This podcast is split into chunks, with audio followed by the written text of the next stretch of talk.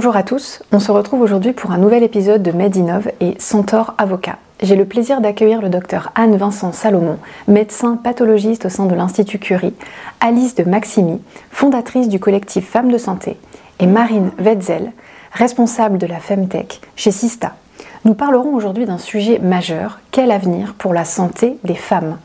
Et ce sujet est d'autant plus important qu'un nouveau rapport des Nations Unies vient de révéler que nous faisons face à une régression alarmante de l'état de santé des femmes, des enfants et des adolescents à l'échelle mondiale du fait des conflits existants, de la Covid-19 et des changements climatiques. bonjour à toutes. Bonjour. Donc pour débuter cet épisode, Marine, euh, vous faites partie aujourd'hui de la Femtech, Female Technology, qui rassemble l'ensemble des technologies et solutions mises au point pour répondre à un besoin dans le secteur de la santé des femmes. Quel est l'investissement qui est réalisé aujourd'hui dans ce secteur et quelles conséquences cela peut avoir sur la vie des patientes? Alors en effet, il y a des investissements, qui, des investissements qui sont spécifiques à la santé des femmes. Il faut distinguer les investissements qui sont faits en recherche et les investissements qui sont faits dans les entreprises euh, Femtech. Sur la partie recherche, juste la FemTech, ça représente 4% des investissements de santé en général. Euh, pour euh, un élément de comparaison sur des sujets qui. Donc, ça, c'est pour l'ensemble des sujets de santé FemTech. Et euh, pour des sujets qui sont spécifiques à la santé masculine, si on prend un seul sujet qui sont les dysfonctionnements érectiles, ça représente 8%. Donc, déjà, on voit un peu qu'il y a un écart sur, sur l'intérêt qui est fait sur les investissements publics en recherche. Ça, c'est pour la recherche. Évidemment, ça a des, impacts euh, énormes sur la santé des femmes au quotidien, à la fois parce que euh, si elles sont euh, moins considérées dans la recherche, on va moins avoir de solutions concrètes, applicatives par la suite. Et puis, et puis aussi sur les effets secondaires, que ce soit sur des pathologies communes hommes-femmes ou des pathologies spécifiquement féminines, on va avoir des effets secondaires qui sont méconnus sur, sur la partie femme et qui évidemment a des, peut avoir des, enfin, a des conséquences euh, euh, gravissimes en fonction des, pathologies. Ça c'est pour la partie recherche. ensuite pour la partie euh, entreprise FemTech, là on voit un mieux quand même sur ces dernières années, donc vraiment les investissements qui sont faits par les capitales risqueurs en particulier sur les, notamment les startups, donc les entreprises innovantes, il y, a vraiment une, une, explosion des investissements. Il y a notamment un rapport qui est publié tous les six mois par FemTech Analytics le dernier date de juillet 2022 et qui montre en fait euh, cette, euh, cette évolution-là.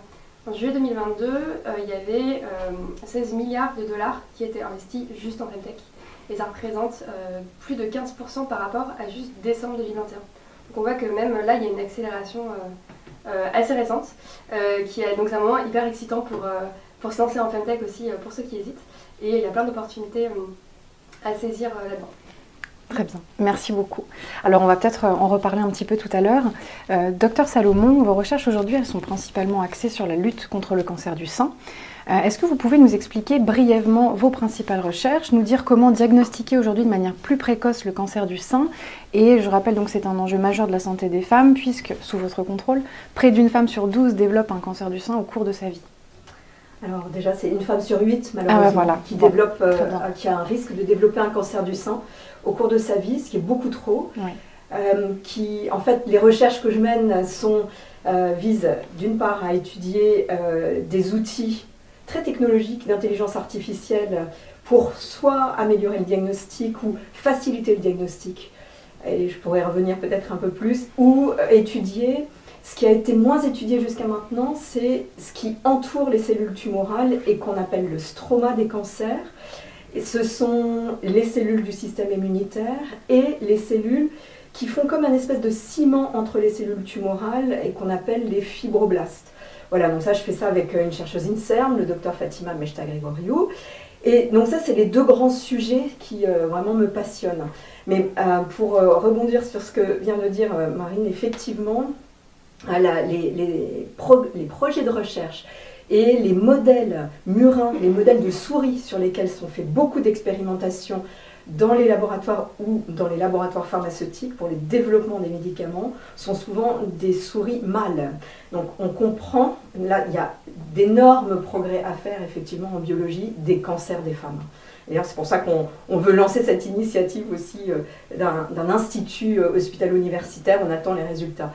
Euh, et on espère bien sûr être lauréat, mais en tout cas, c'est vraiment, il faut accélérer la recherche sur les, cancers des femmes, absolument.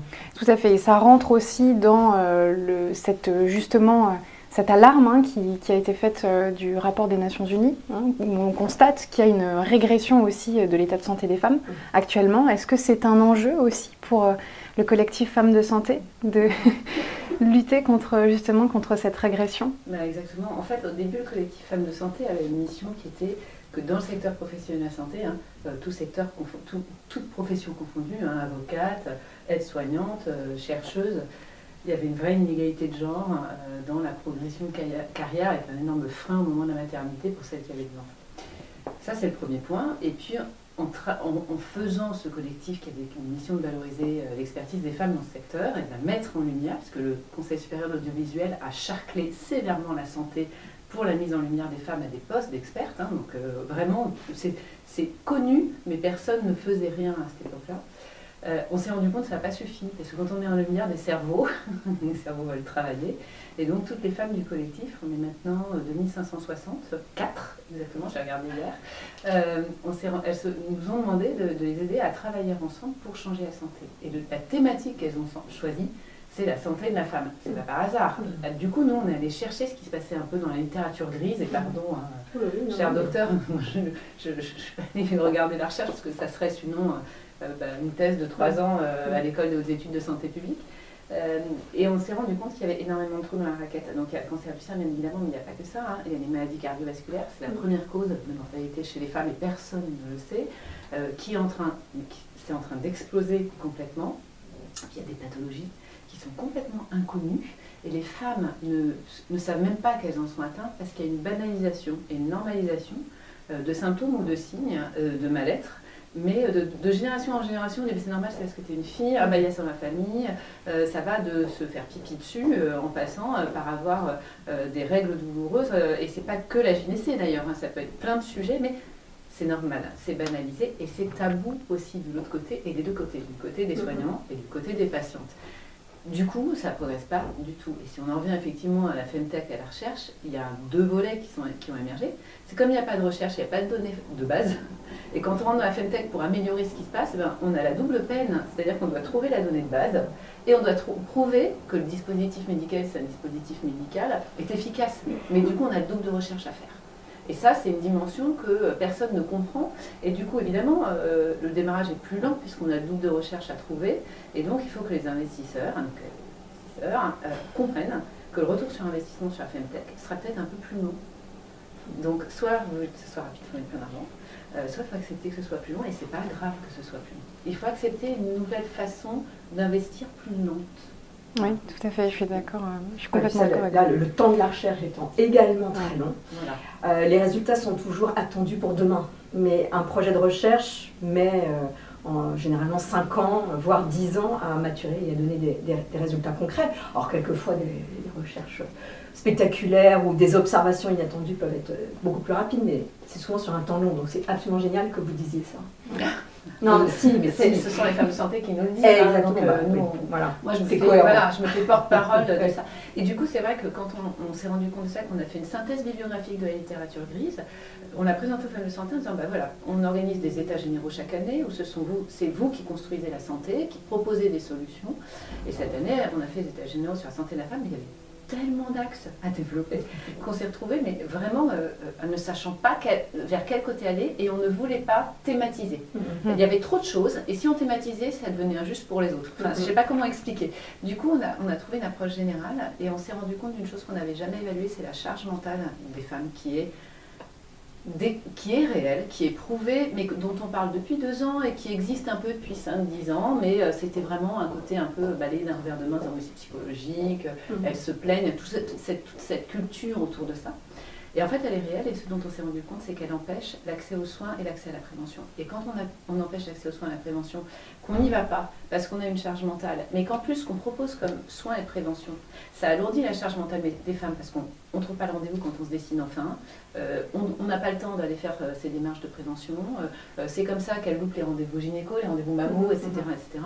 Donc on propose des choses qui sont structurées très bien en termes de soins, mais pas en termes d'organisation pour ne pas alourdir cette charge mentale qui fait qu'elles ne vont pas dans le soin Et on revient au point de départ. Du coup, on a travaillé sur cette absurdité de mmh. logique euh, dans, la santé. Euh, et, on a travaillé aussi sur la bonne info au bon moment pour lever justement ces tabous, ces non-dits, cette méconnaissance de la santé. Et ça a débouché aussi sur 30 solutions, mais aussi sur la volonté des femmes de santé de créer un Institut national santé de la femme et une lettre ouverte au gouvernement pour leur demander une véritable stratégie transversale et pas qu'on garde cette pathologie par pathologie, bien sûr, mais transversale qui coordonne l'ensemble de la santé de la femme. Et oui, c'est genré. Et oui, on est féministe, on a fait quelque chose de genré. Bah oui, parce que nécessité fait loi. Oui, et vous anticipez euh, question. Le, terme, enfin, le, genre est forcément euh, peut être matière à critique, mais là, il faut vraiment se revendiquer effectivement euh, du côté de la santé des femmes. Ça, vous avez tout à fait raison. L'accès au dépistage, c'est ce qui fait que les femmes vont prendre attend leur cancer, mais surtout cette, vaccination anti-HPV, il faut vraiment, vraiment militer fort et haut pour que les petites filles et les petits garçons soient vaccinés contre les papillomavirus qui donnent des cancers terribles du col de l'utérus, du canal anal, de la gorge. Là aussi, c'est un peu tabou.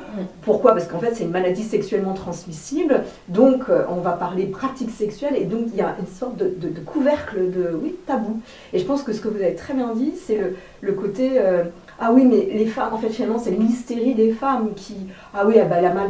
L'endométriose, c'est un vrai combat. Et euh, on, a, on, a, rencontré la, Fondation pour l'endométriose hier. Et je pense qu'on va vraiment construire des, des choses ensemble. C'est une maladie incroyable qui est mal connue qui euh, métastasie, c'est-à-dire qu'elle va partout dans le corps, et puis en fait, euh, c'est une maladie bénigne, donc les femmes n'osent pas en parler finalement, parce qu'elles sont.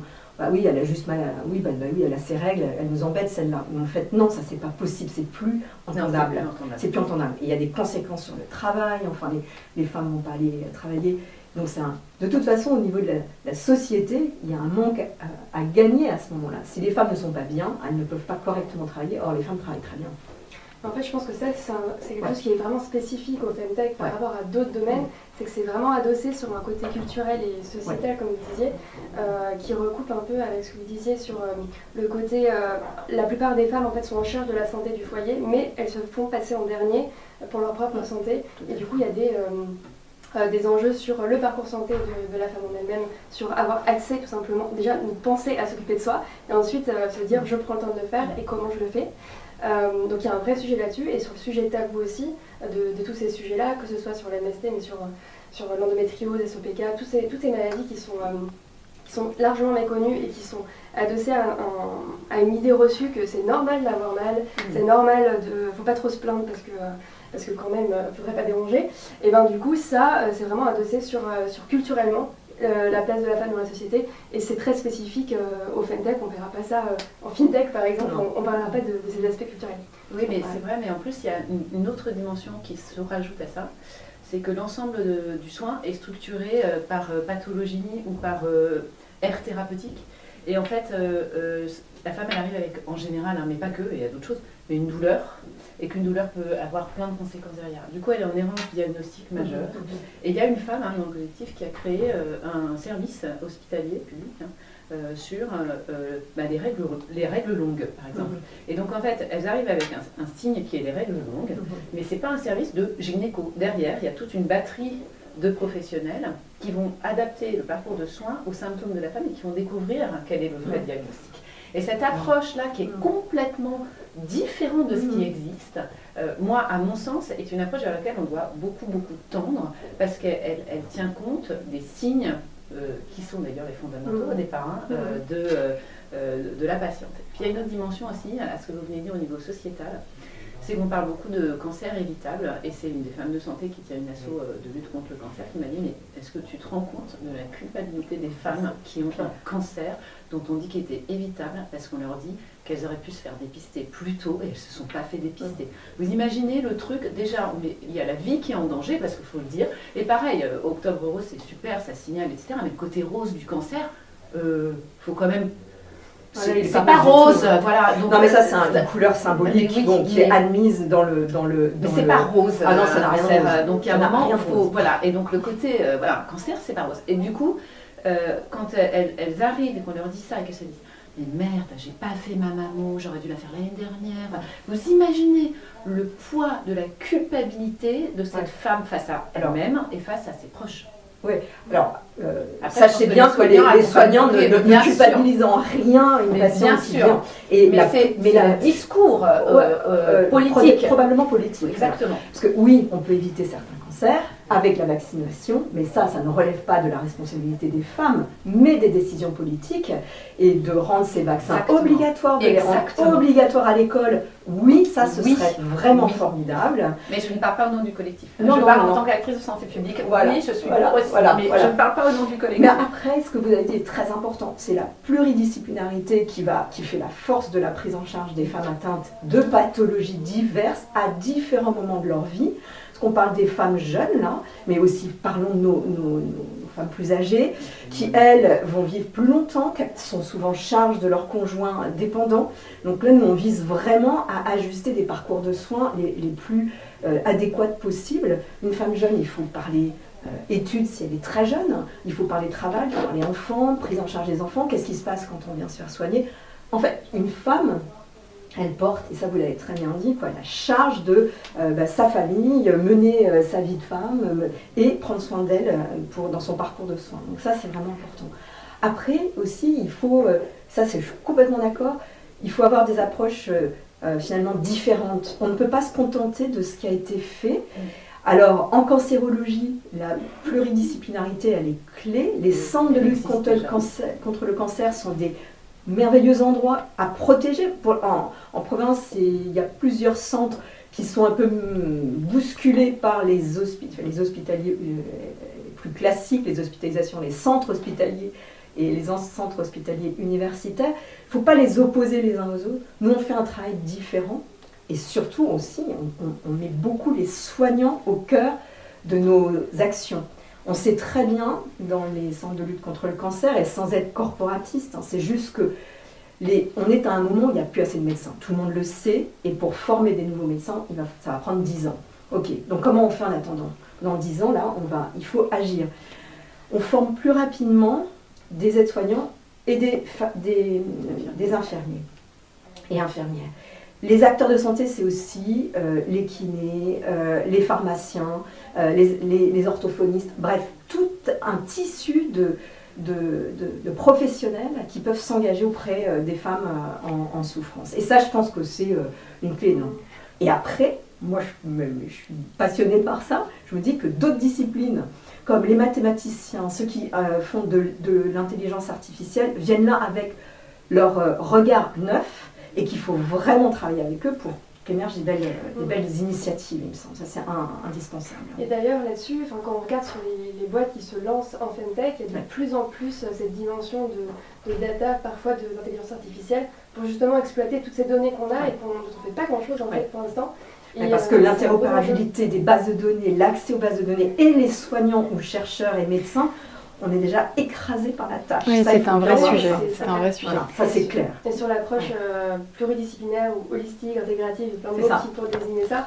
Euh, je vous rejoins complètement euh, toutes les deux. Et d'ailleurs, on voit l'émergence de beaucoup de, boîtes là-dedans, notamment mm. des, des, cliniques digitales qui vont être moitié digitales, moitié physiques, mm-hmm. et qui vont être dédiées sur la santé de la femme et qui vont avoir vraiment comme valeur ajoutée ce côté pluridisciplinaire avec tous les corps de métier dans le médical pour pouvoir apporter cette, cette approche globale. Donc vous dites énormément de choses intéressantes, vous soulevez de nombreux problèmes et c'est justement l'objectif de cet épisode. Hein. c'est quel avenir pour la santé des femmes et j'ai justement envie de vous demander, alors brièvement, pour vous, quelle va être la priorité de ces prochaines années? Parce que on n'a pas envie de thématiser ni de prioriser forcément sur un sujet aussi important, mais c'est quoi finalement l'objectif pour la santé de la femme à venir? Moi, j'ai deux, deux, pardon, là, je me, mais c'est prévention d'une part et accès aux soins. Et ça, c'est vraiment les deux combats à mener. Euh, et il y a différentes façons de le faire en fonction des pathologies, forcément un peu différentes dans leurs euh, besoins pour euh, soigner et ajuster à l'âge, d'autant mieux que notre population féminine vieillit. Donc ça, c'est vraiment aussi ajuster à l'âge, ce sera très très important. Et donc, je crois prévention, accès aux soins et ajuster euh, aux, âges des femmes. Moi, je dirais euh, créer un vrai parcours de santé de la femme à tous les âges. Parce qu'en fait, euh, on, l'a fait pour les sujets, c'est une, de nos femmes de santé qui est gynécologue, gynécologue Catherine Azoulay, je la cite parce qu'elle a fait un beau de dingue.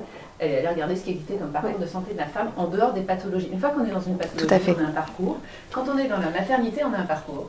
Mais en dehors de ces trucs-là, on n'a pas de parcours. On a le dépistage mammo, quelques dépistages ponctuels, mais il n'y a pas parcours. Alors il y a les trois, euh, les trois, euh, les trois consultes de prévention, mais les âges ne sont pas forcément complètement ajustés aux femmes. Les, professionnels nous disent que les âges ne sont pas ajustés. Mm. Euh, et puis est-ce que trois ça suffit? Enfin, voilà. Mm. Et donc du coup, il n'y a pas l'adolescence. Enfin, non, c'est ça. En fait, il manque vraiment cette, cette étape de la vaccination, en tout cas pour les papillomavirus, contre les papillomavirus. ça, ça, ça manque. Bon, et ça va être le combat euh, là à mener euh, très fort. Donc un vrai parcours euh, fluide, coordonné et connu, connu parce qu'en fait, connu, voilà, personne ne connaît. Voilà, faute d'existence aussi parfois, mais il y a des choses. Et je pense qu'après, d'un point de vue, enfin, les, inégalités socio-économiques mm. creusent l'accès aux soins. Alors ça, c'est redoutable. La mortalité par cancer est bien pire dans les régions Hauts-de-France ou Seine-Saint-Denis même, hein, là, où nous nous trouvons, euh, finalement, non d'ailleurs on est dans les Hauts-de-Seine, Tout à fait. mais euh, en Seine-Saint-Denis, la mortalité par cancer du sein est bien plus grande que de l'autre côté du périph', donc là il y a vraiment des sujets. il y a une femme remarquable, euh, en particulier à la Maison des femmes de Saint-Denis, qui, voilà, Athènes, qui s'est emparée entre autres de sujets, pas que de ce sujet-là, mais bon, c'est insuffisant, en tout cas il faut... Il y a énormément de travail. Parcours de... les Et ça, c'est un ah vrai... Si on lève les tabous, on lève beaucoup de choses, hein, des deux côtés. Hein. Mm. C'est-à-dire que même mm. quand on parle à des femmes qui exercent et qui sont par exemple gynécologues, etc., euh, euh, il y a dix ans, elles ne parlaient pas du tout de, mm. bah, euh, de, santé sexuelle et de désir sexuel. Et maintenant, elles en parlent beaucoup plus ouvertement avec leurs patientes et elles posent des questions beaucoup plus là-dessus, puisqu'il y avait un tel tabou que comme des choses comme des douleurs au rapport avaient été banalisées, normalisées, et les femmes n'en parlaient pas. Euh, sans oser le dire, etc. Donc si, si vraiment, c'est vrai que si le médecin ne lève pas le tabou de la femme, ou alors si la femme ne se lève pas son tabou, enfin, c'est tout un circuit, mhm. euh, ça va être très compliqué. Alors là, Donc, ça, je, voudrais juste rajouter le fait qu'il y a l'Université des patients, qui est portée par Catherine Tourette-Turgis, et qui va spécifiquement s'intéresser à ces problématiques-là. Elle, elle a l'expertise du, HIV euh, dans, les, dans, les, années 80. Et elle, à l'époque, bah, euh, un rapport sexuel était une transmission de mort, finalement. Oui, c'est vrai. Et là, dans les patientes atteintes de cancer, il y a le cancer du sein dont on parle, le cancer du col dont on parle, alors les cancers du vagin, les cancers de la vulve, c'est des mots un peu tabous, ça, ces mots que, que je prononce, et qui pourtant touchent euh, plusieurs milliers de femmes par an, et qui vont avoir une sexualité évidemment modifiée, qui alors, les femmes atteintes de cancer, elles sont souvent quittées. Donc, bref, il y a plein de tabous comme ça qu'il faut lever. Et là, il y a vraiment des, formations, parce que c'est pas simple hein, de parler de sexualité, de mettre les gens en confiance, les femmes en confiance, les couples en confiance pour en parler. Et euh, ça se professionnalise avec des gens passionnés. Donc, il y a des consultations de santé sexuelle qui se créent dans les centres qui prennent en charge les femmes, et ça c'est remarquable, il faut... Euh, nous on va développer des formations, les femmes de santé. Vont intervenir pour développer des formations là-dessus. Et sur les violences faites aux femmes, c'est encore un autre sujet, mais comment on accueille quand on est soignant ou quand on est quelqu'un à l'accueil d'un centre, une femme victime de violence, comment on repère aussi une sujet femme très victime de violence, parce que souvent euh, mm. on peut les repérer, hein, il y a des signes, etc. Et euh, dans le secteur professionnel aussi, euh, par exemple, on a appris il n'y a pas longtemps qu'il y a 10% des salariés EES serait victime de violences intrafamiliales. J'ai halluciné. Voilà. Il euh, faut savoir les repérer. Hmm.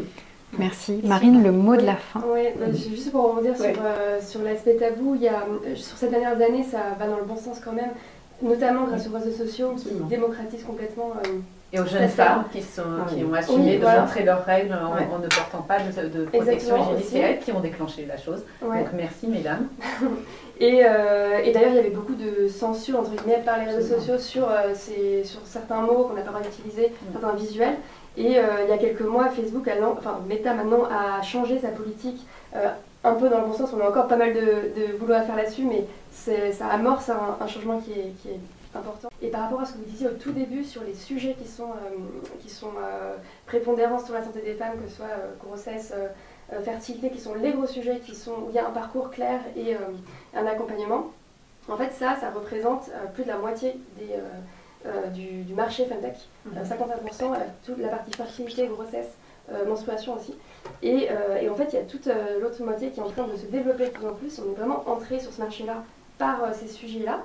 Mais, euh, mais pour, euh, puisque la question porte sur l'avenir, euh, ces, tous ces autres sujets qui sont parfois plus micro, sur la santé hormonale par exemple, ou sur la longévité, qui est un segment qui, qui est en expansion particulièrement. ça, c'est des, des, segments de marché qui vont, dans les années à venir, connaître une expansion particulière. Parfait. Merci.